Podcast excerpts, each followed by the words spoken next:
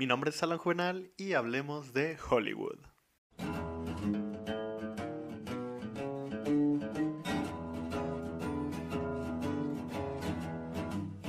Seguimos en esta cuarentena y seguimos con un montón de series de terror, suspenso, cosas que eh, hasta cierto punto podemos llamar negativas, así que nos hacía falta algo un poco más feliz, algo un poco más alegre, que nos subiera un poco el ánimo. Y Netflix acaba de acertar mucho con esta serie que salió hace semana y media, la nueva serie producida por Ryan Murphy que se llama Hollywood. Y desde que uno ve las imágenes, la música, la intro, que la intro es una de las mejores intros, si no es que la mejor de las series de Netflix. Porque de hecho, hace tiempo estaba, hace como un año, más o menos, estaba hablando con un amigo y le dije, güey, es que Netflix tiene, cae mucho en este lugar común al, momento de crear sus, las intros de sus series, porque siempre son close-ups a cosas mientras las cámaras hacen un panning extremadamente largo y cierta música totalmente lenta, generalmente mostrando detalles de las cosas. Y en este caso esta serie es algo totalmente distinto a hablando solamente del intro, es totalmente diferente. Y, está muy bien lograda porque justamente resume muy bien el mensaje de la serie, eh, las motivaciones de los personajes. La intro está totalmente increíble, además de que también la música es se nota cuando desde el momento en el que la escuchas es como si estuvieras escuchando una pieza de alguna película del Hollywood clásico y eso es muy muy bonito. Pero bueno, entrando ya en materia, que es la serie de Hollywood, esta serie narra las pues las aspiraciones, los sueños, las aventuras de estos personajes de una serie muy de una de un elenco muy variado de personajes que todos tienen el mismo objetivo, entre comillas, que es llegar a Hollywood y triunfar en cada uno de sus respectivos rubros. Unos quieren ser actores, unos quieren ser directores, otro quiere ser escritor, una quiere ser actriz, otra quiere ser una actriz afroamericana que logre tener papeles que no sean los típicos que le dan que le daban actrices afroamericanas, porque siempre era como la en esa época siempre era como la esclava, la sirvienta, la mujer que se revelaba que estaba en una plantación de algodón, ese tipo de cosas. Y los personajes se sienten muy, muy bien. La serie tiene un gran, gran elenco de personajes. El protagonista...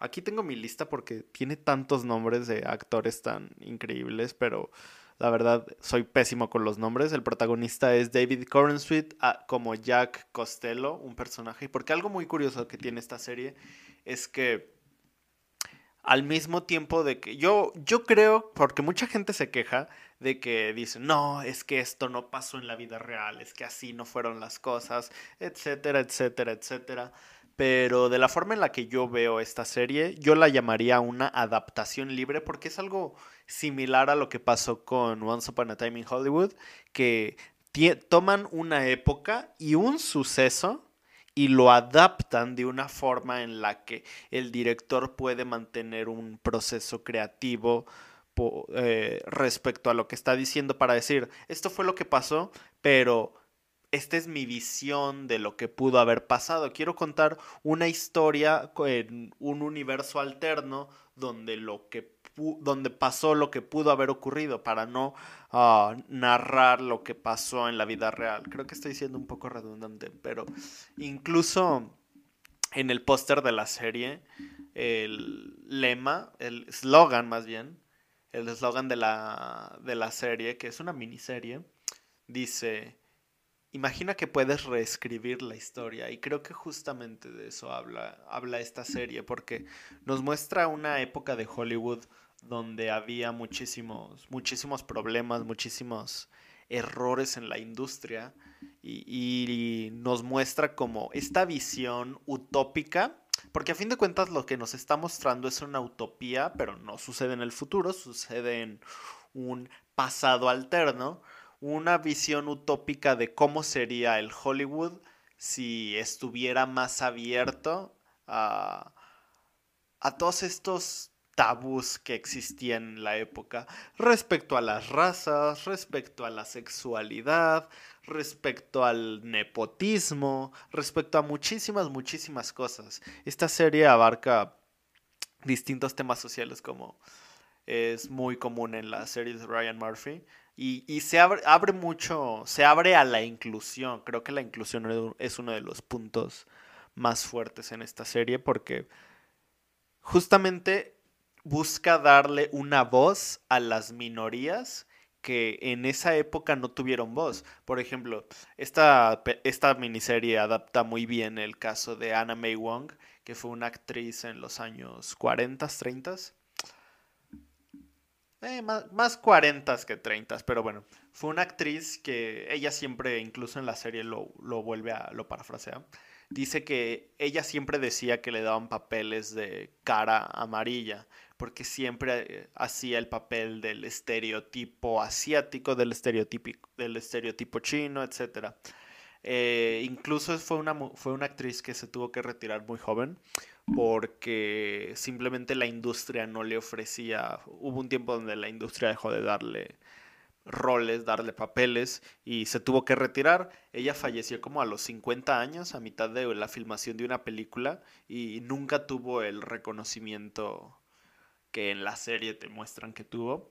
Nunca ganó un Oscar, nunca tuvo, nunca salió del cliché del pues del personaje asiático. Tiene una estrella en el Paseo de la Fama de Hollywood, pero en la serie nunca, digo, en la vida real nunca tuvo ese reconocimiento y creo que esta serie funge como un excelente homenaje a la persona que fue ella. Yo realmente desconocía su historia, pero ahora que pude, que me puse a leer un poco, que puse a investigar acerca de la persona que fue Anna May Wong, es algo bastante, fue una persona bastante interesante. También otra persona de la que, otro personaje que aparece en la serie, que sí está basado en un una persona de la vida real, es Rock Hudson. Rock Hudson era un actor que, ay güey, que era más que nada conocido por ser el típico chico, chico lindo, un, un role model para los hombres. Sin embargo, él, él era pues como cerradamente homosexual porque lo tenía que ocultar debido a la época en la que... ¡Ay, güey! ¡Ay, güey! Siempre, siempre se me cae el maldito micrófono. Él era ¿cómo decirlo? Era cerradamente homosexual, tenía que esconder su sexualidad debido a, que la industria, pues, iba a pensar mal de un actor. Era como de, ¿cómo es posible que haya un actor homosexual que sea el estereotípico del chico lindo que trae locas a todas las mujeres? ¿Cómo es posible que en realidad esa persona sea homosexual? ¿Cómo es posible que sea homosexual, algo que va totalmente en contra de la naturaleza? Eran pensamientos que Afortunadamente ya no existen tanto en esta época, pero él tuvo que esconder su sexualidad. De hecho, en la serie muestran de una forma muy, muy romantizada el, el, hecho de que él sufría abuso sexual por parte de su manager, que era Henry Wilson, y de hecho, en la vida real, él estuvo casado unos, un tiempo con la secretaria de Henry Wilson. Tuvo que vivir un matrimonio, pues, fuera de lo que a él le gustaba, simplemente para poder encajar en la sociedad de cierta forma.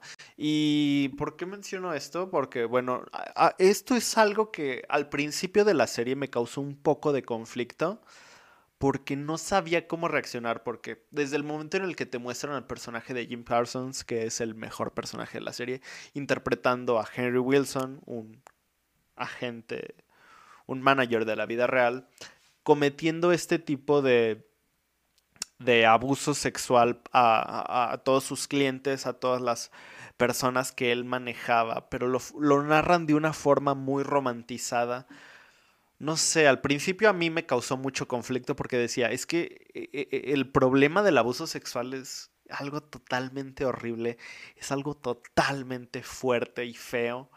Y en esta serie lo están mostrando hasta cierto punto cómico. Pero conforme va avanzando la serie, ah, empiezas a darte cuenta de que hay muchísimos más matices respecto a lo que están mostrando de este personaje. Y, no sé, es muy, muy extraño porque al final el personaje de Jim Parsons busca un cierto tipo de redención y llega con Rock Hudson y le dice, ¿sabes qué? Me di cuenta de que te hice daño, hice daño a muchísima gente, bla, bla, bla, bla, bla, y lo único que quiero es el perdón. Y el tipo le y Rock Hudson le dice, "No te puedo perdonar. Todavía siento tengo pesadillas en las noches sobre ti." Y yo pensé como, wow, eso es un muy buen final para el personaje. Buscó la redención, pero sus actos fueron tan malos que, que difícilmente la va a obtener. Y justamente, es, uso muchas palabras, justamente difícilmente mucho, uso mucho palabras que terminan en mente, pero él después de esto continúa haciendo este tipo de actos para intentar como limpiar su alma, intentar encontrar la redención que él tan desesperadamente busca. Pero aún así yo pienso, es que ah, por mucho que él se esfuerce no va a poder encontrar la, la, la, la, la, redención que él tanto está buscando en toda la serie. Y es muy, muy compleja la... Es que es un personaje muy, muy complejo porque te lo escriben de una manera en la que, por alguna razón, ves que es un personaje muy odioso, odioso es la palabra, pero al mismo tiempo te cae bien. Digo, hace cosas que terminas odiándolo porque hace cosas horribles y es un antagonista que constantemente está intentando hacer las cosas a su manera y de una forma totalmente horrible. Pero no sé si es por la personalidad de Jim Parsons, pero tiene cierto tipo de encanto que, oh, no sé, causa mucho conflicto odiar a un personaje tan... querer a un personaje tan odioso.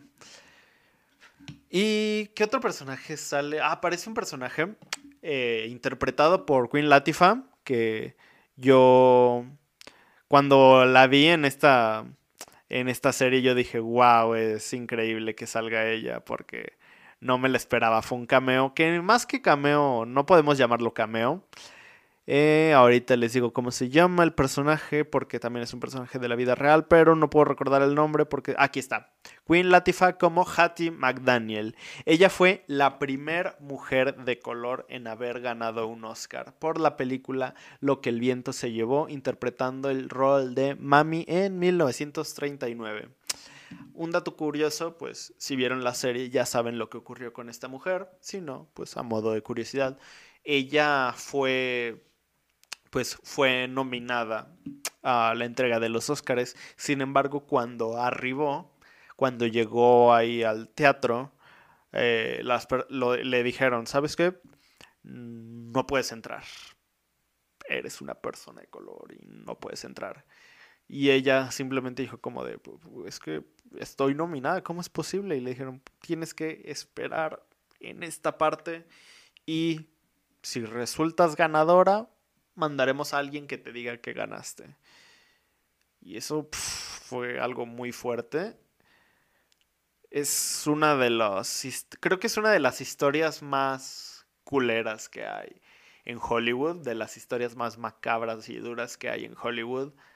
No de la serie, sino en Hollywood en general, como la industria. Y de alguna forma, la, el arco que le dan a este personaje es muy, muy... logra tener momentos muy emotivos porque ella tuvo su momento, pero le dice al personaje de Laura Harrier como, si resultas ganadora, si estás nominada, quiero que vayas a ese lugar y lo hagas por, por ti y por nuestra comunidad, porque yo no pude y en ese momento me quedé callada, pero tú eres una nueva voz y le da todo este este discurso tan inspirador respecto a todos estos, estos problemas que había, estos problemas raciales que había en Hollywood. Es muy bonita la escena. También otra escena que hay que que hay que admirar muchísimo, que causa muchísimas emociones, es cuando le dan el Oscar a Anna May Wong, que pues en la vida real no lo ganó, nunca, porque, pero wow, el discurso que da diciendo que más que haber interpretado a un personaje, interpretó a una mujer con una voz propia y oh, no sé, el momento en el que le dan el Oscar a ella es tan, oh, tan emotivo. Pero bueno. Ah, es que hay personajes muy, muy interesantes. Es que no hay personaje en esta serie que no te caiga bien. El personaje de Laura Harrier, el personaje de Darren Criss, todos son totalmente increíbles. Todos, es que, ah, no sé, tengo que enlistarlos a todos. A ver, vamos a ir uno por uno. Ya mencionamos al primero. Bueno, Darren Criss como el director Raymond Ainsley es un personaje central para toda la historia. Es el personaje que tiene la visión para adaptar la película de Peg Ainsley. Ains, Peg, ¿cómo se llama? Peg Ainswood. bueno, la dama blanca de Hollywood. Una mujer que luchó mucho, luchó pues toda su vida por formar parte de Hollywood, pero cuando al fin tuvo un rol en una película decidieron cortar sus escenas, ella no aguantó la presión por haber frustrado sus sueños y se suicidó tirándose del cartel de Hollywood. Y eso la convirtió en una leyenda de la industria. Luego tenemos a Laura Harrier como Camille Washington, una actriz afroamericana que quiere pues tener su propia ¿cómo decirlo? Pues sí, ser no el típico arquetipo afroamericano, no ser la típica sirvienta, no ser la esclava de la plantación de algodón, sino ser una actriz en toda la extensión de la palabra. Y me gusta mucho Laura Harrier porque, digo, yo solo he visto dos películas de ella, que Spider-Man Homecoming y El infiltrado del Ku Klux Klan, que es increíble, de verdad. Yo siento que Laura Harrier es una actriz totalmente increíble porque a, pesar de su corta edad, este no es un rol, o sea, cuando yo vi que era casteada en esta, en esta serie, yo dije, pero es que Laura Harrier está súper joven, ¿cómo es posible que, no sé, cómo es posible que logre interpretar ese rol en esta serie? Pero lo hace muy, muy bien. También cuando vi el infiltrar el Ku Klux Klan, a mitad de la película yo dije, esperen un minuto, ¿esa es Laura Harrier? O sea, cuando yo la vi en Spider-Man Homecoming, o sea, pues tenía toda la apariencia de una chavita de prepa, pero ahora le estamos viendo como esta chica que, se que busca la rebelión en esta época y no sé, Laura Harrier es una actriz increíble. Luego tenemos a Kate McGuinness como Vivian Leigh un personaje que también brilla a pesar de sus pocos minutos en, cámara, pero es muy, muy interesante su, su, participación. También otro personaje que fue adaptado en la vida real, de la vida real. Luego tenemos a Patty Lupone como Avi Sandberg, que yo creo que este es uno de los personajes también más interesantes que tiene la serie por todo el discurso feminista que rodea a este personaje, porque empieza siendo una... Incluso ella, misma lo menciona, probé la, la independencia y no quiero volver a cocinarle a un hombre y ser, y ser totalmente sumisa. Luego tenemos a Jackie Picking como Rock Hudson, como ya mencioné antes, un personaje. Además, este actor lo, lo interpreta súper bien, aunque no me gustó mucho que interpretara al personaje de Rock Hudson como medio, medio tonto y medio distraído. Pero porque, no sé, tal vez la apariencia que daba Rock, Hudson en, en la vida real era diferente. Y me gustó mucho el personaje, pero no me gustó mucho que fuera una adaptación de Rock Hudson. Luego tenemos a Jeremy Pope como Archie Coleman. Este fue, para mí fue el personaje que menos disfruté de la serie. Y no sé, como que... Ah, bueno. No me gusta hablar de las cosas negativas de las series o películas, pero la forma en la que está escrito está muy bien, porque justamente tiene el mismo, una de las motivaciones muy parecidas como Laura Harrier, que es formar su propio su propio nombre en la industria y no ser como el típico negro que escribe cosas de negro, sino ser un escritor y punto. No ser un escritor negro, sino ser un escritor. Luego tenemos a mi personaje favorito, que es Samara. No, no es mi favorito. Samara Webbing como Claire Wood, una actriz hija de los dueños de Ace Productions, que es una productora de cine que no existe en la vida real. Sin embargo, está basada en Paramount. De hecho, creo que está, si visitan Paramount, están las, la, la entrada de los estudios. Y ah, otra cosa que me gustó mucho, pero eso me gusta mucho cómo al inicio te muestran toda la gente, las multitudes de personas afuera de los estudios diciendo yo, yo, cuando buscaban extras y toda la gente pidiendo formar parte de todos estos productos hollywoodenses. Me, me llamó mucho la atención, se me hizo muy, muy bonito eso. Luego tenemos a Dylan McDermott como Ernie, mi, ese sí, mi personaje favorito, el dueño de una gasolinería que en realidad es una red de prostitución para las personas. Pero también otro de los temas que yo digo que están muy, muy romantizados es que realmente la, la serie romantiza muchísimas cosas que, por ejemplo, toda, toda esta red de prostitución y de cómo las personas tienen que para escalar en la industria, para llegar a donde quieren ir, se me hace como que muy, muy romantizado y... Digo, por el tono de la serie está bien, porque a fin de cuentas no es una adaptación real, es una adaptación libre, pero, oh, no sé, como que al menos yo siento que esos temas son un poco fuertes como para adaptarlos de esa manera, pero esa es mi opinión personal. Luego tenemos a Michelle Crusick como Anna May Wong, también un, un, personaje que la verdad yo sentí que me habría gustado verla más en pantalla, me habría gustado muchísimo verla más. Salió muy poquito, pero los momentos que tuvo, en especial su discurso final, te llega. Holland Taylor como Ellen King, que también cuando la vi en pantalla dije como de, güey, no mames, me encanta esa actriz, me encantó en Two and a Half y me gusta mucho verla aquí, o sea, se me hace muy, muy, muy buena actriz. Y Jim Parsons como Henry Wilson. Jim Parsons, seguramente esta miniserie le dé una nominación a un Golden Globe, a un Emmy tal vez a Jim Parsons porque la verdad se luce en esta serie. Es una de sus... Digo, porque aparte está muy encasillado en ser Sheldon, pero creo que en esta serie, a pesar de que conserva ciertas cositas de Sheldon, logra separarse un poco del personaje y ser este villano horrible, odioso. Lo hace muy, muy bien.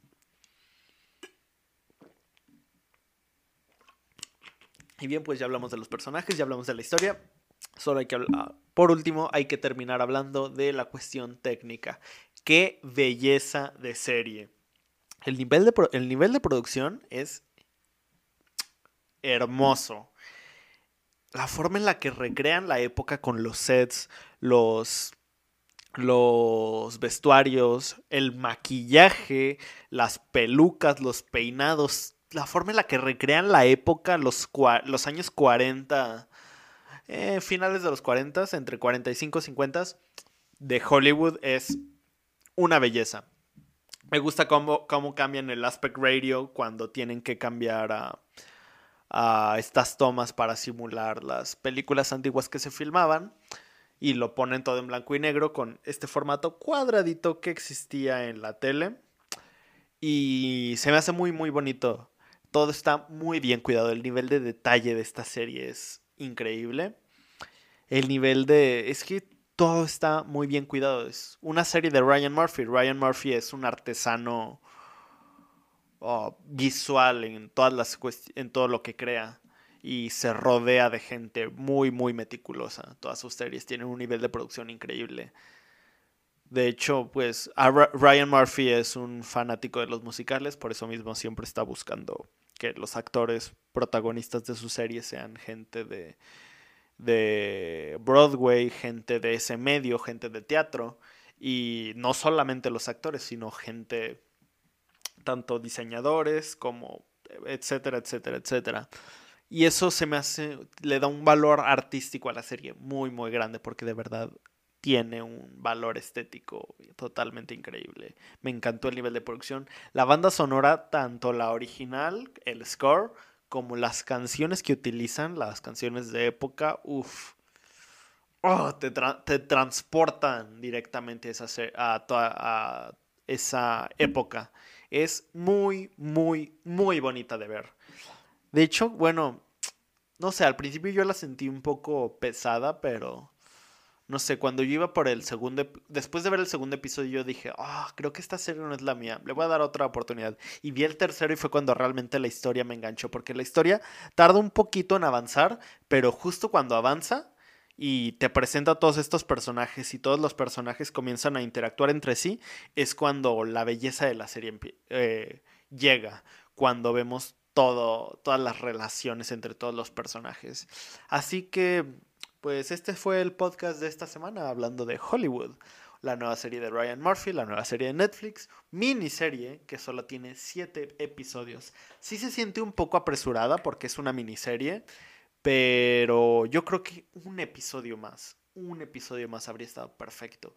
Con un episodio más que si hubiera centrado en la realización de la película habría estado increíble. Porque algo que me gusta es cómo te muestran la forma en la que se crea una una producción cinematográfica desde las lecturas de guion hasta cómo venden una idea. Todo está muy, muy bien hecho. Cuando terminas de ver la serie, tú inmediatamente piensas, mierda, quiero producir algo, quiero formar parte de la industria. Si no es de Hollywood, eh, en cualquier lugar, pero quiero formar parte de la industria cinematográfica. Y eso creo que para todas las personas como yo que queremos formar parte de la industria y poco a poquito vamos afianzando, bueno, afinando nuestro camino para ser realizadores cinematográficos en cualquier rubro, pues esta serie es una motivación muy grande. Así que es algo que yo, una serie que yo recomiendo totalmente para todas las personas que quieran realizar cine. Así que pues esta es la serie de Hollywood, la nueva serie de Netflix. Miniserie que solo tiene 7 episodios de 40, 50 minutos cada uno. Así que ya saben, véanla. Y pues no me queda nada más que decir. Mi nombre es Alan Juvenal. Este fue el podcast de Cine Club. Y nos vemos o nos escuchamos la próxima. Adiós.